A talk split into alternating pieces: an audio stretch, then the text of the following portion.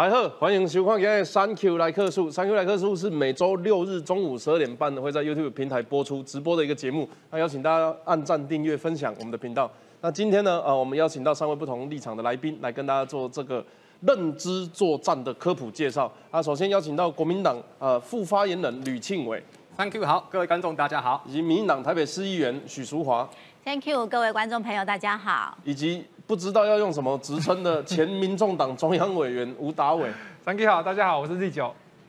今天要跟大家讲认知作战。认知作战近些年呢，因为在台湾民众普及到的时候，大家都会认为说，是不是用新闻来洗脑啊，或者是用大量的讯息让你把这个一件事情的认知内容变成错误？有些人说是执政党在用，有些人说是在野党在用。可是其实你知道，认知作战这四个字最早是来自于中国，而中国也的确的有在用这件事情到全世界。我们先看一个新闻，这个是最近在抖音呢，呃，被发现的一件事情。它是由加拿大的大学，呃，加拿大约克大学的副教授沈龙清他来揭露，他说啊，中国的抖音现在正在大规模的展示一个叫做虚构战争，就是这两个国家没有在打仗，可是他们一直一直用影片、用新闻。来渲染的方式，让中国人或是抖音的中文使用者觉得这两个国家打起来了。你可能会觉得这怎么可能？啊，有没有打仗？我看新闻不就知道了吗？可是你知道有很多使用者，他现在已经不看新闻了，他依赖着手机的内容，依赖依赖依赖这个 A P P 给他的讯息，所以他已经不知道这个世界发生什么事。对他来讲，他也没有办法一次看到，他又不是卫星，他怎么看到全世界的事情？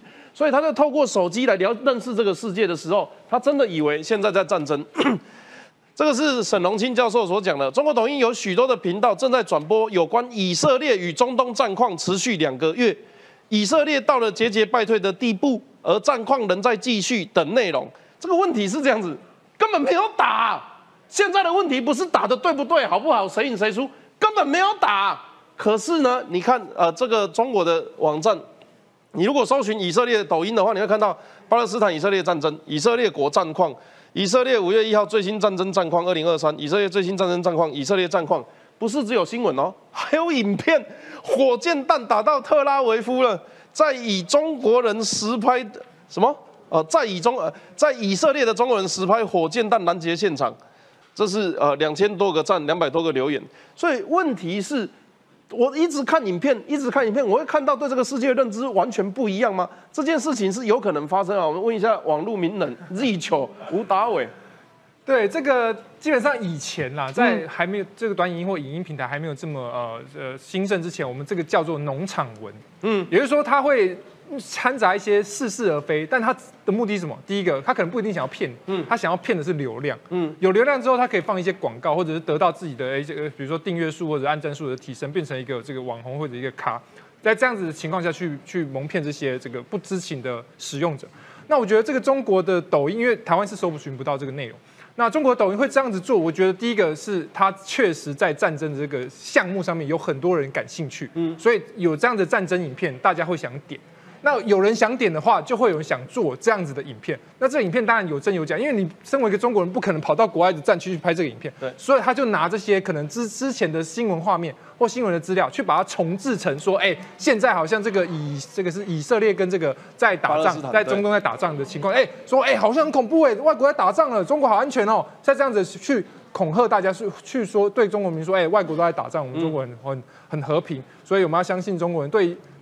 某方面来说，可能对中国来讲也是一个大内宣呐。但我觉得这个还是回归到这个农场文的现实，因为第一第一个，毕竟做这件事没有什么好处，就是看的人会看。那喜欢战争的就一直看，就哎这个飞弹打来打去，如果飞弹被拦截，好好刺激，好像烟火一样。其实，呃，社群网站的演算法就是有这样的效果，就是你想看什么，他就一直会给你，一直会给你，一直会给你。所以才说，哎，抖音一响，父母白养嘛，就是有抖音大家一直看。那大家就没有思考能力，说，哎，这个东西到底是真的还是假的？大家被那个短影片吸引到，那这个这个情况很容易发生在什么？很容易发生在非民主的国家，因为他们搜寻的任何东西都有被这个长城这个屏蔽嘛。任何真实的讯息，任何真实的呃消息，政府不想让你知道的东西都会被挡住，所以在中国可能会比较严重。那我觉得对于台湾或者对于一些欧美国家来说，呃，我们毕竟还是比较民主的国家，那。在网络搜寻上，并不会有这个长城去挡来挡去，说不准人民搜寻什么，不准人民看到什么东西，不准人民看到任何的真相。你想要查，哎，甚甚至这个学者去看一下，说，哎，这件，哎，政府讲的事情是不是真的？大家都有一些公平的资料可以去看，但在中国可能就没有，也造成了抖音在中国如此的兴盛，因为就演算法，就他们的政府内部的内网控制，对于这个又是一个非民主的国家，抖音在中国造成的影响，远比在中国以外的地方造成的影响更大，所以中国才会这么依赖的抖音去做一个他们政治的宣传，或者是达到他们政治的目的。但我觉得对于我们就是非中国的人来说，其实抖音就是一个我自己就是看一些。就女生就是健身的照片呐，或者是一些美女健身的照片，对，然后或者是一些风要推荐给你太太风景照，就偶尔看这些，但不会被这些影响，就是休闲的一个东西，并不是说，哎，我我要去关心国政或关心国际的事，就透过抖音，因为我知道那些东西不一定是真的。那对于我们这些网络原生的族群来讲，我们有这样子的抵抗力，但对于中国或者是非民主国家来说，他们没有这样抵抗力，他们没有内建民主的 DNA，他们不知道这件事情到底是真的还是假，他就全盘接受。所以，如果他是一个很关心国政、很关心战争的人，他就觉得，哎，外国都在打仗，哎，然后告诉家乡的人，哎，你看这个以色列总统在打仗，他，呃，中国好安全哦，就会造成这个一个认知作战，对于大内宣有一个这样的我要问你的事情是，因为柯文哲之前有提到说，呃，公部门不应该进抖音，当然他现在现在有没有变成政策，我不知道了，因为当时。我当时还在当立委的时候，我们有要求公部门不要用 TikTok 跟抖音。嗯，那原因是所谓的管理率不只是资料外泄的问题，还有资料利用的问题嘛。是，所以呃，柯文哲在发跟呃发言 TikTok 呃或抖音相关言论的时候，这个东西是这个东西他的。他他是怎么想？没有，我觉得要帮他解释，他并不是说公部门可以用抖音，他是说抖音这个事情不应该扩大到全民都禁止。当然，公部门对他，他其实大家可以回去看那个影片，他并没有说公部门禁止抖音，他是反对，他是反对什么都要禁，什么都要看中保台，那干脆什么都不要用 A K 法退回去好了。他是一个有一点比较气化，但对于抖音来说，其实这个我们自己的这个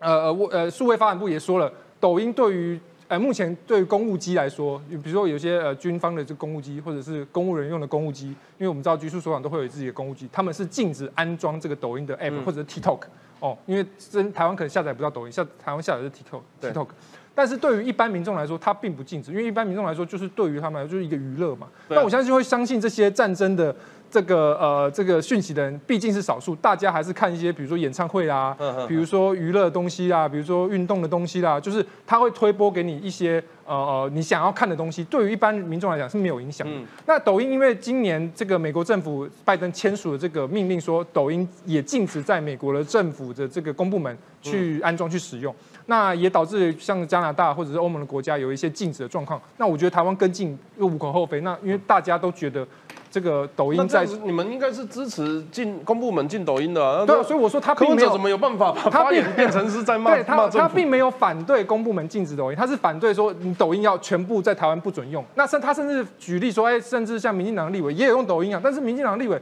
他不是公部门啊，他是民意代表，他是民意监督角色，所以他用也 OK 啊。但是对于这个公部门来讲，确实有这样的疑虑。那之前抖音在去年的这个调查跟国会在美国国会听证中，确实有承认说，哎，这个抖音的这个呃工程师有偷偷的看这个抖音的使用者，甚至是记者在哪里的这个各自的现象，所以才造成今年欧美各国开始禁抖音在公部门使用。其实我我今天也不是特别要讲战争行动或者是呃哪一个新闻，最主要的事情是认知作战它是确实存在的，而把认知拿来作战的使用国家，哈也是的确是中国。我们说正面宣传是一回事呢，但是他如果宣传错误的内容，或者是宣传具有侵略目的的内容，比如说中国应该要统一台湾啊什么啊，前前一阵子我看他们中国好像又推了一个什么历史历史剧叫什么长河的，他就是说台康熙皇帝跑到台湾来收复台湾。结果他到台湾的时候，那里的人全部都讲北京话，见鬼了！当时根本没有人会，根本没有人会北京话，他们就有办法哈，这个统一台湾上。所以这个东西就是统战目的、认知行为。This is a water，啊，然后 This is a water，This，这是一杯水，但是他跟你讲这是一杯呃一杯酒，一杯酒，讲久了你就以为这是一杯酒，这个就是认知作战。我想要请问国民党对于中国的认知作战有没有什么抵抗的方法？而且普遍认为，过去在这个呃这个相关的智库里面。调查说，国民党是受认知作战分裂最严重的政党，你们有感受到吗？还是觉得这是无稽之谈？其实我觉得这种问题并不限于抖音吧？你没看我们 Line、我们 Facebook、我们 Twitter，很多人在转传的一些东西，其实都是欠缺一些根据的东西。所以这个并不是限于说是哪一个平台，嗯，而是这个言论它本身可能有一个虚假的一个情况，嗯，像是。外国也有例子啊，像有一个川普他被逮捕的照片，嗯，在那个 Twitter 上面传很久，结果后来被发现是一个假的。那所以这个东西是应该要去让人民去了解到说什么样的讯息是真的，什么样的讯息是假的。我觉得这个教育是更需要去做到的东西，让民众有一个是非区分，说我能够去分辨什么样的东西是正确，什么样的东西是错误。那所以其实我们国民党现在在那个 TikTok 上上面。也是有账号，那就是希望说我们去传播一些比较正确的一个理念，那不要让一些来自境外或是其他的一些呃不好的或者说错误的一些去去你们毒害别人。账号没有骂过中国吗？啊，你们那个账号没有讲过中国的讯息错假吧？我们不会去特别去提这个，但是我们当然是要去重视我们这个整个言论上面如何去让民众去去思维到说这是正确的一个消息。好，你就好。说到议员，你自己在跑基层哦，有没有？因为这个整个认知作战是资讯战全面这个所谓灰色地带作战的一部分。那 你自己在跑地面的时候，因为过去的研究指出什么啊？针对我们的八大系统啊，什么呃什么公庙军警呃退休军公教人员，什么有的没有的啊，然后中国全面的来渗透台湾。那你自己在跑基层的时候，有没有遇到什么样的例子，或者是有什么样的感受？其实我觉得哦，坦白讲啦，我觉得中国那个认知作战，刚刚提到了，其实哈，呃，你说进抖音这件事情，其实像英国、纽西兰更近的啦。好，然后我我还是要强调，就是说，像你说脸书是美国，那美国那时候脸书它的各自外泄的时候，结果呢，脸书必须要到美国去参与听证会。嗯。然后呢，国会议员去质疑为什么您这个各自可以外泄，所以他们有一个把关机制，那大家大家就比较放心。那韩国现在目前至少韩国的，因为赖是韩国嘛，那韩国现在也跟我们台湾的警戒，跟我们的一些国安的系统都有做连续，所以我们会有个把关机制。但是呢，唯独抖音没有啊。那抖音的资料，现在就是它的资料到底存在哪里，在中国的境内。而不是在外面可以拿到的资料，那这些资料全部进去了以后，未来会不会有一些所谓的？为什么才讲到嘛？认知作战，你每次在抖音抽过抖音，你可能先看的是，比如我现在现在看那个看那个呃呃，就是看一些剧好了，现在看一些中国剧，看一看，忽然间呃，可能看完了以后，忽然间有些广告进来，或者一些消息进来，这些消息可能不是真的讯息，可是民众他没办法判断，所以才会讲说，呃，现在目前。在外界，很多民众也会认为说，哎，现在要要打台湾，你不如骗台湾比较快。嗯，就是我用用抖音来去洗脑你，然后每每天播放一些讯息，一些信息。我说为什么刚刚讲嘛，没有战争，为什么会觉得是在打仗？而且年轻人以为哦，真的战打仗很严重了，现在怎么样状况？所以呢，现在大家会觉得说，哎，你要你要打台湾，不如骗台湾比较快，用用这样子的一种 TikTok 的系统，然后来渗透。那我要举一个例啦，二零一四年的时候。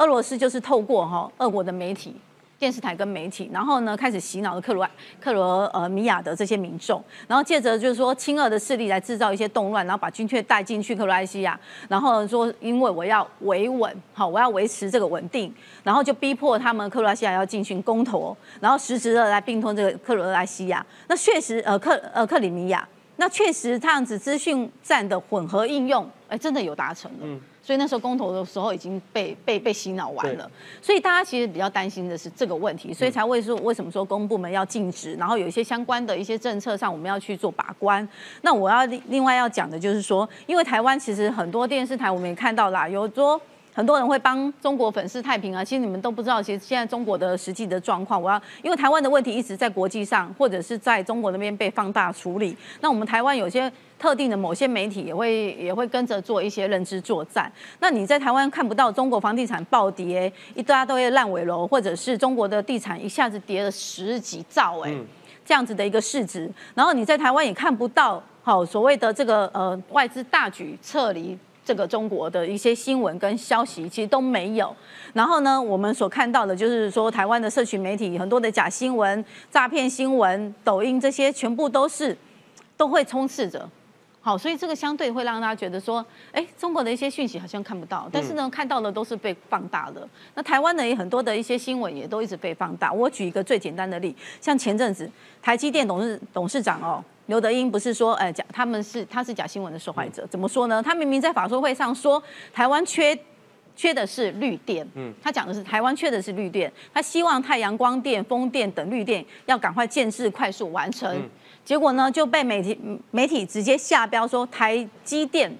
好，认为台湾是缺电的，可他根本不是讲缺电呢，他说要赶快坚持绿电。可是就是这样子的新闻，然后他就开始炮打中央，怎样怎样。我觉得这样的新闻一直冲刺到最后，就会让大家觉得哦，原来台湾真的缺电。可是台湾真的缺电吗？其实并不是缺电，而是我们的电网没有建制好。嗯。然后我们有一些配送的，包括你看，我们台北市最需要的就是呃东湖的变电所，那现在已经已经呃建造已经下来了，已经通过了，在在蒋万安的内他已经签通过了，所以我们只要把这个呃。东湖变电所盖好了以后，事实上台北市的供电量就没问题了，也不会有跳电问题。其实。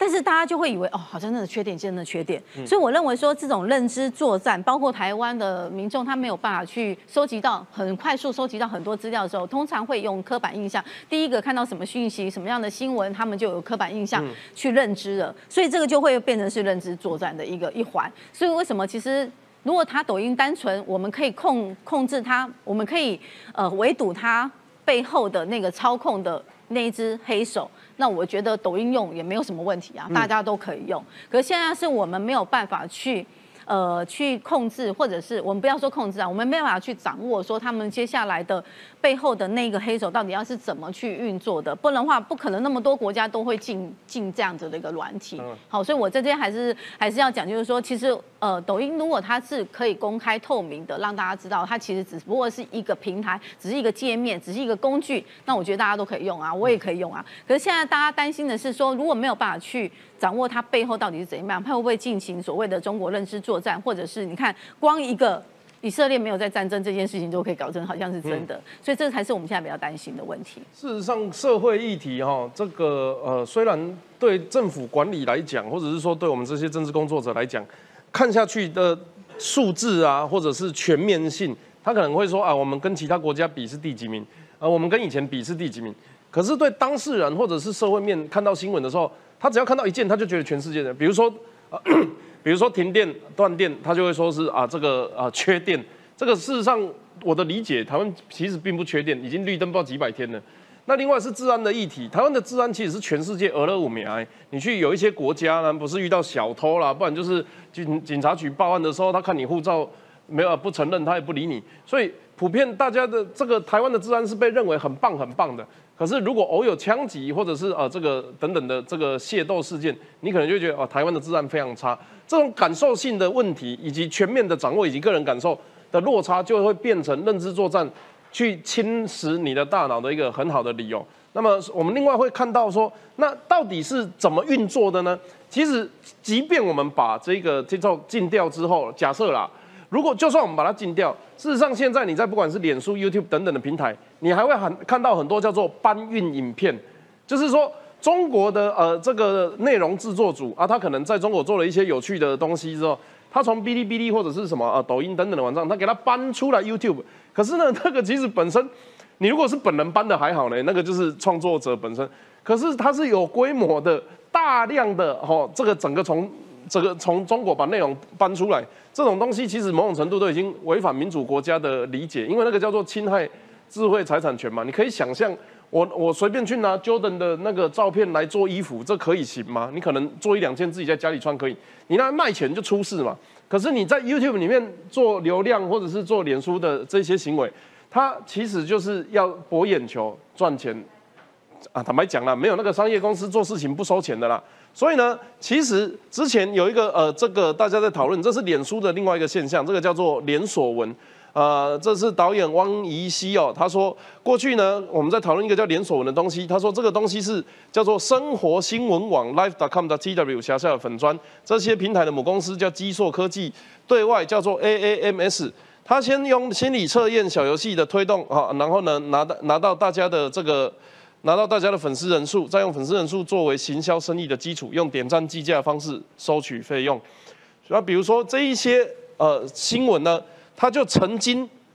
在这个应该是很多孩子走了，那个时候是什么事件啊？呃，疫疫苗，疫呃疫有艺人说这个很多孩子走了。哦对对对对对对对对。那可是呢，很巧很巧的，就是你看到这个叫做养儿大小事，这个叫做保证笑死你，这个叫做每日正能量，这个叫做分享身边美好，这看起来都很心灵鸡汤的名字。这个叫美女乐园，这个叫一见你就发财。这一些看起来并不相关的网站，他们同时用一样的标题来做这样，而且是每一个字都一样哦，连标点符号都一样哦。所以 这个王艺熙导演呢，他就做了一个结论呢。动机是什么？我不知道，但总不会有商业公司愿意做免钱的事，对吧？当然，我们并不是说这个是在攻击。对，对我来讲，哈，他攻击的是政党或政治人物，那个我其实根本我我们我们不在意，就政治工作者不被攻击的才奇怪。但问题是，他攻击的如果是台湾呢？他如果是用来这个撕裂台湾，让大家觉得对这个呃民众不信，民众不信任政府啊，民众不相信警察，民众不相信治安，民众相信会战争，相信会打过来，那我觉得对台湾就不是正面的影响了。所以呢，我要问一下庆伟哦，这个你觉得认知作战具体上它它是怎么样的在台湾？你有没有你你有没有什么例子可以分享？你觉得有没有台湾社会有没有被认知作战呃这个？所渗透，应该这样说哈，台湾确实有很多一些假讯息、错假消息，在一些可能各个平台，脸书也好，抖音也好，或是 Line、Twitter 各个平台其实都有。现在其实手机上面滑就很多一些错假讯息。那但是就像我刚刚讲的，现在我们要做的应该是一个正确的，把一个正确的讯息抛出来。哎，你说是这样，但其实事实是这样。你要把事实跟一个对事情的评价。要区分开来，我就像这这个水，嗯，好不好喝，这是评价问题，我们可以去有不同的意见，但是这是水，this is water，这是没有办法改变的，对，所以我们要做的事情是把这个正确的事实，比如说有个什么统计数字，我们把它用简单的方式，因为可能很多人他他需要一个比较轻松、比较快乐、比较愉快，他要有一个懒人包去让你了解事情是是这样子，那而不是说。让那些错假的讯息透过一些煽动性的。时候有聊过认知作战或是全民国防这些议题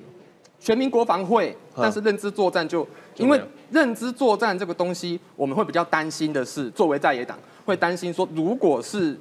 执政党透过一个认知作战的一个帽子。扣下来说哦，所有反对政府的都是认知作战的话，那这样是我们会有一个在言论上的疑虑。民民众党最擅长的，就是先骂先骂自己是中共同路人，再说我们民进党抹红我。但是我们基本上还是要用证据来说话嘛。像我记得有人曾经提过什么台湾吃不到海鲜什么的，那就被骂啊，一定会被骂，因为这个跟我们生活上面实际上面是有落差的。但是如果说你要去把一个台湾的海鲜很贵，这是可能会发生的事情。那就是要把这个东西它的真假要去做一个区分。那我们要做的就是要去让人民了解说，哎，事情其实并不是像那个人或那个人的单位他所说的那样子的一个错误的一个情况。嗯，其实呃，这个有一个美国情报官啊，他曾经讲过说，如果台湾人自己不愿意抵抗啊，美国的派派航母啦、派军舰，那怎么样支援他都没有办法。都没有办法解决这个台海之间的问题，因为即便守下来，台湾人还是一直想要变中国人，那守下来有什么用？啊，事实上，过去台湾呃过去的历史里面，包含郑成功来也投降过一次，虽然那个时候比较多的并并不完全是这个台湾国家的这个概念，然后后来国民党来也是我们又哦喜迎祖国，喜迎祖国回归光复台湾，结果你看他们后来发生二二八跟白色恐怖，所以。如果就算美国把台湾守下来，啊，台湾人自己想要变成中国人，那就再多的民主投票选举那也没有用，然后我们还是，我们还是有一天会变成中国中国人。所以，呃，我想要问的是这个呃 Z 九，你知道现在还有一个东西哦，是你你本来以为我们自己小心一点就不会看到，嗯，可是后来发现呢，就这个是沈博阳做的一个实验哦，他曾经他曾经把一个他曾经就是开一个全新的 YouTube，对，全新的账号。那但是呢，他只要点一次，他只要点到一次是中国散发出来的那一种讯息，比如说新疆的人权好棒棒，没有人种血棉花，他点到一个，接下来一直推这些内容，就会有一系列的全部都是给他这个东西。所以你即便不想看到，你也会被这些东西被动的推波。那这样子的行为，呃，当然不是说拒绝，可是因为这样子的形形式在渗透大家的这个认知以及影片频道的时候。呃，我们要怎么样的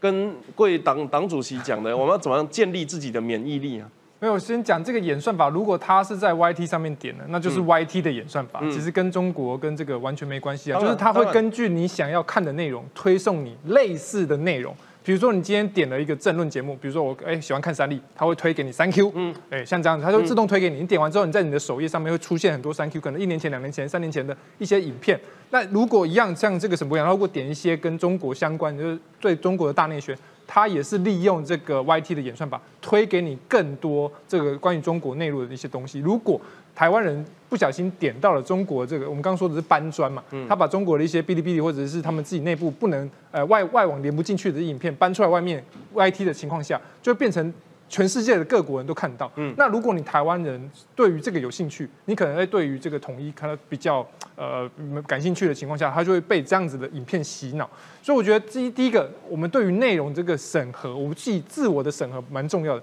像刚刚这个呃这个 live live.com 嗯的这些粉丝团，我觉得如果你自己的朋友或者你亲朋好友或者你爸妈如果有按这些粉丝团赞，你就帮他点。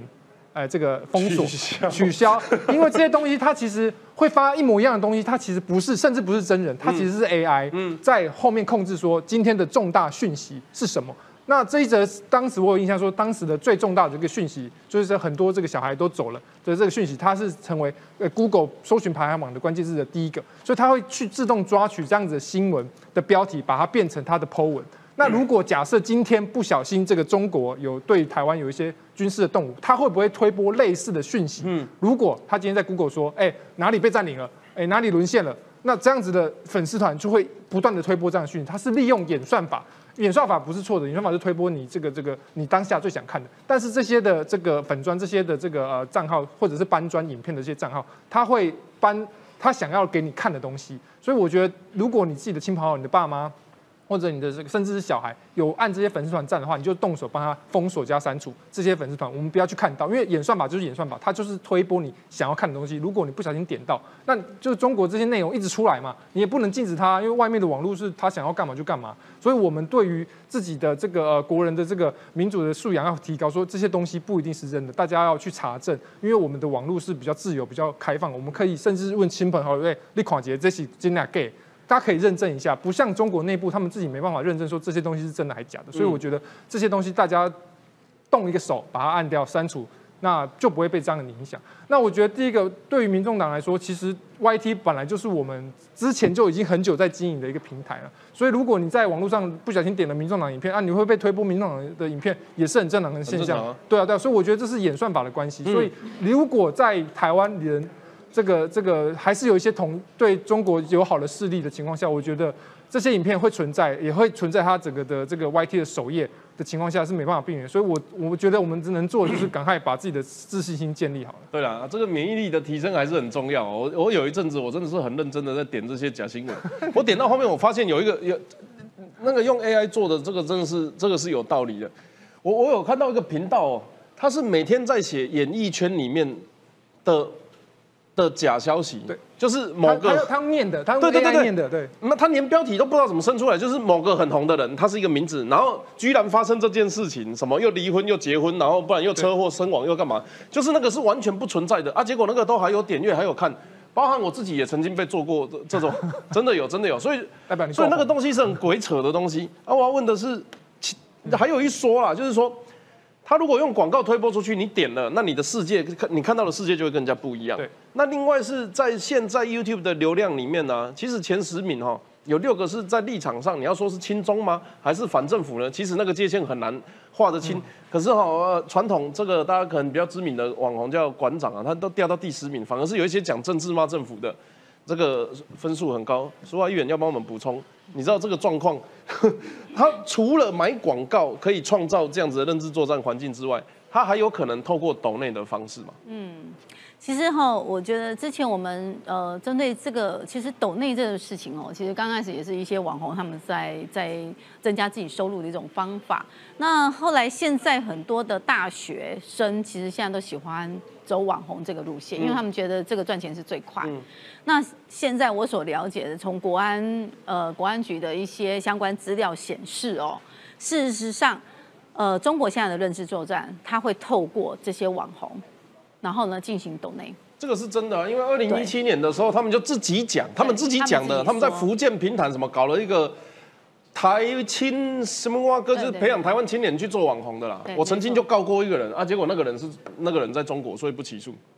对，所以呢，其实他现在这样子的方式，其实我们后来在那个经管会啊，哈，还有那个银行局那边相关资料也显示，就是说台湾现在有有一个方有一个比较大的一个冲击一个问题，就是说第三方支付系统透过呃第三国进来台湾成立公司，到台湾大概总共有两千七百多家，那这个第三方支付系统就会变成是一个破口，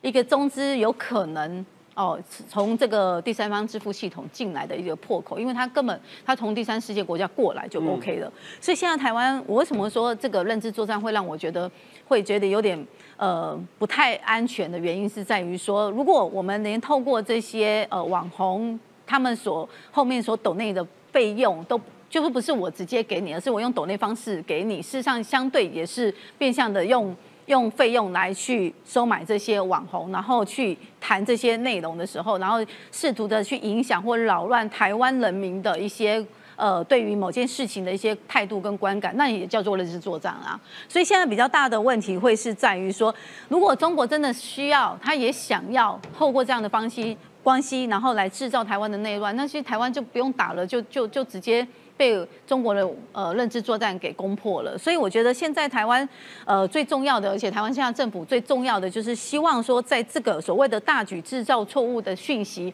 如何去防堵，如何去处理，包括第三方支付系统有没有哪一个关卡、哪一个环节可以保护住，好，就台湾避免让人家用认知作战来扰乱台湾。那我是觉得现在比较大的问题，说你说乌克兰。他们这次的战争，事实上，他们人民是非常团结的。他们也是呃对外一致对乌克兰呃对对那个俄罗斯的一个态度哦进行一个很严厉的一个一个一个反制的动作。可是呢，如果中国如果用认知作战到台湾的话，已经扰乱人民人心，然后特定某些媒体又在做一些认知作战的操作的话，其实台湾根本就没办法团结啊。台湾现在就有可能变成非常虚弱的一个一个国家，那这样子我们怎么样保护我们台湾人民？所以为什么会讲说，我们其实对于这些工具，并不是真的想要把它禁止，而是说如何去找到一个最好的方式。那现在其实中国也也也也聪明了，以前他觉得打民进党好像呃武力犯台，不要说武力犯台，他们只要是恐吓或者是言语哈来去刺激一下台湾，那事实上民进就拿到更多票。所以他们现在聪也学聪明了，他们现在也不去刺激台湾了，他也不讲一些很很重的话，但是他们就透过这种方式，由别人讲，不是由我中国代表或者是台办的代表来讲，我直接就是透过这些这些人，然后去散播这样的讯息，就可以捣乱台湾了。其实这是一个高招啦，所以我在这边还是要，呃，除了刚刚提到的我们的民主素养要再继续哈强化以外，我觉得这个。这个防堵防堵的机制，我们还是要是透过政府的系统相关的配套的方式，然后来好好来来去处理。那如果要是柯文哲也认为说这样子不好，或者是侯台侯友谊决战不好，那我们就一起努力，怎么样让防止中国的认知作战侵略台湾？台湾最大的问题是我们对国家边界定义太模糊，所以呢，我我常在讲中国的认知作战，如果是攻击个人或政党，其实我都没有意见。可是当他去打到我们国家的时候，我们应该要群起抵抗才对，而不是拿来利用。事实上，我知道有一些在野党的政治人物，他会很喜欢，他说：“哦，你认知作战我，啊，我拿来登记执政党。”当我们对国家的边界模糊的时候，我们自然就很难抵抗。当然，我也知道柯文哲讲过，我们只要自自身抵抗力高，就不用怕细菌的入侵。可是偏偏问他细菌是谁，他也不敢讲是中国。那问题是，台湾还有一个缺点啊，还有一个这个天生的劣势，就是所谓的同文同种，我们跟他用同样的语言。跟好像黄皮肤黑黑头发，所以当中国在传播这些讯息的时候，他的我们的抵抗力是非常非常弱的。比如说中国人骂美国，你看到有一个黄皮黄皮肤黑头发人在骂美国，那美国人就会想说：“我说这个亚洲人在想什么？我跟你又不同国家，你没事骂我干嘛？”可是当一个长得跟你很像的人，他在嘴台湾的时候，你就觉得嗯，好像有点道理耶。他是不是很关心我们？应该要这样子做。所以认知作战一直都是台湾面对中国的这个呃侵略的时候，现在。其实一直一直以来，包含什么五眼联盟啊、情报单位啦，包含全世界在观察民主跟这个专制国家的这个专家都说，其实台湾是中国在做认知作战、渗透作战的这个实验室。可是偏偏因为我们的国家边界模糊，模糊，我们的同这个所谓的使用文字相同，语言相同，所以很容易他们讲两句话我们就当真。我一直认为认知作战是各个政党、政治人物必须要专呃，甚至要把它拉高到国家安全议题来跟这个民众做论述的。可是这这也只是只能是我个人的理想，因为我只听过民进党干这件事情。那民众党他现在的论述就是，我不知道他们好像很熟网络，所以。都会觉得啊，我本来就会看五花八门的东西，可是你知道，事实上也不是每个人都有这样的抵抗力。但是我要问的是国民党，你们刚刚说你根本没有在讨论认知作战这件事，哎，我们应该说，我们对于认知作战的这个命题本身是会有会有点疑虑的。嗯。就像我刚刚说的，如果是对于那些所谓反对政府，像您刚刚也说，反对政府跟反对国家的这个边边界可能会有点模糊。那我我们作为在野党，我们总是要去监督政府嘛，去反对政府嘛。那假设如果万一政府就说，哎，你这样子是推翻民进党比保护台湾重要，应该这样说，我们是为了要去守护我们中华民国的一个民族的价值。但是呢，我们要去守护这个价值的本身，就是我们要有一个去监督在监督执政党来去一个和呃说政府不好的话，说政府哎你哪里做的不对，你哪里做的不好，我们要去帮你改革。但是你如果连这一点都会被人家贴上一个认知作战假消息的标签的话，就会让我们有点疑虑。那像刚刚说的那个关于斗内的这个事情，我个人觉得其实应该要去仿照我们政治现金。政治现金，我们现在有选过举，都知道，你收了谁的钱，收了谁的补助，是要公开透明，要去监察院申报的。但是现在对于谁抖内什么，谁的背后是什么资金，其实我们是完全不了解。那我个人觉得这个是应该要去推动。那现在的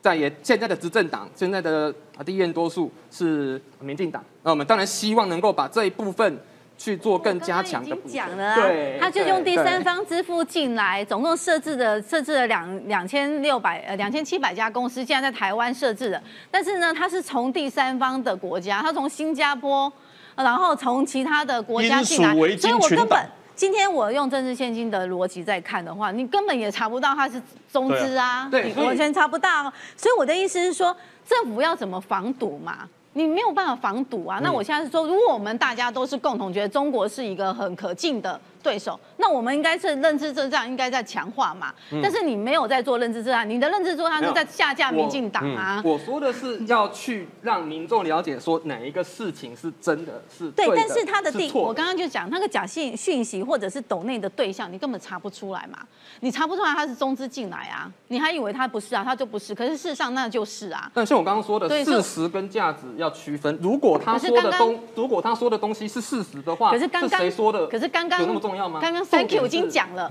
这个明明就一杯水，但是他一直跟你讲它是一个一杯可乐，结果讲久了它就变成可乐嘛。不，所以这个就是我们要去推动说，在各个平台要去推动说这是水，这是水，你要去加强。其实你没有帮我们澄清它是水啊。是。现在的重点是在这。对，我的意思就是这样子，就是说，民进党在民进党在挡中国的这个认知的攻击，枪林弹雨的时候。国民党呈现一个，哎，他在旁边捡到子弹来帮民进党补枪的那个概念。我看到的画面是这样子。那呃，这个民呃，立九，你比较熟网络嘛？对。你你你自己看这两个这两个政党对认知作战这四个字，你有什么看法？没有，我觉得回到原本的机制啊，就是刚刚苏华议员讲，哎，谁抖内你？这个抖内到前十大，嗯，你根本不知道后面的是谁，嗯，那他就略过了国安法，因为国安法明显规定你这个不能接受国外的这个任何，尤其是反对势力。当然，如果说的是中国嘛的这个资金的挹注，那假设今天是一个政治人物，YouTube 没有关系啦，只是如果是政治人物，对，假设今天，但是很多 YouTube 抖内他是不知道谁是谁啊，很多就是甚至有很多 Y YT 的留言是简简就简体字，他很明显是中国人，嗯。但是中国人懂内，他有时候懂内就也什么话都不留。对，那我觉得这是我觉得政府可以做的机制，就是说我要跟这个，因为 YT 是 Google 旗下的，嗯，我要跟 Google 说，哎，你这些抖内，尤其牵涉到政治人物的话，我要万一有问题，我要你实名制把它捞出来。还有一种要要落地，能够能够被台湾的政府管理。那这样子的机制，不管是 Google 或者是其他第三方支付，我都要要你到你的资料，因为你的刷卡 资料全部都有嘛。所以你要，如果今天发生问题，我要抓你国安法的时候，你这个真正来来来来，我跟你讨论一下。我们我不是要跟你吵架，我问你哦，你还记不记得之前那个什么言论审查，那个那个网络那个叫什么？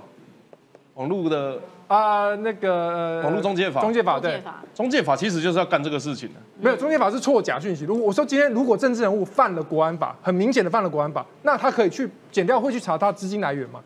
那资金来源就有国安法，因为这个是法律，国安法就可以说，哎，我去查他的资金来源。那资金来源如果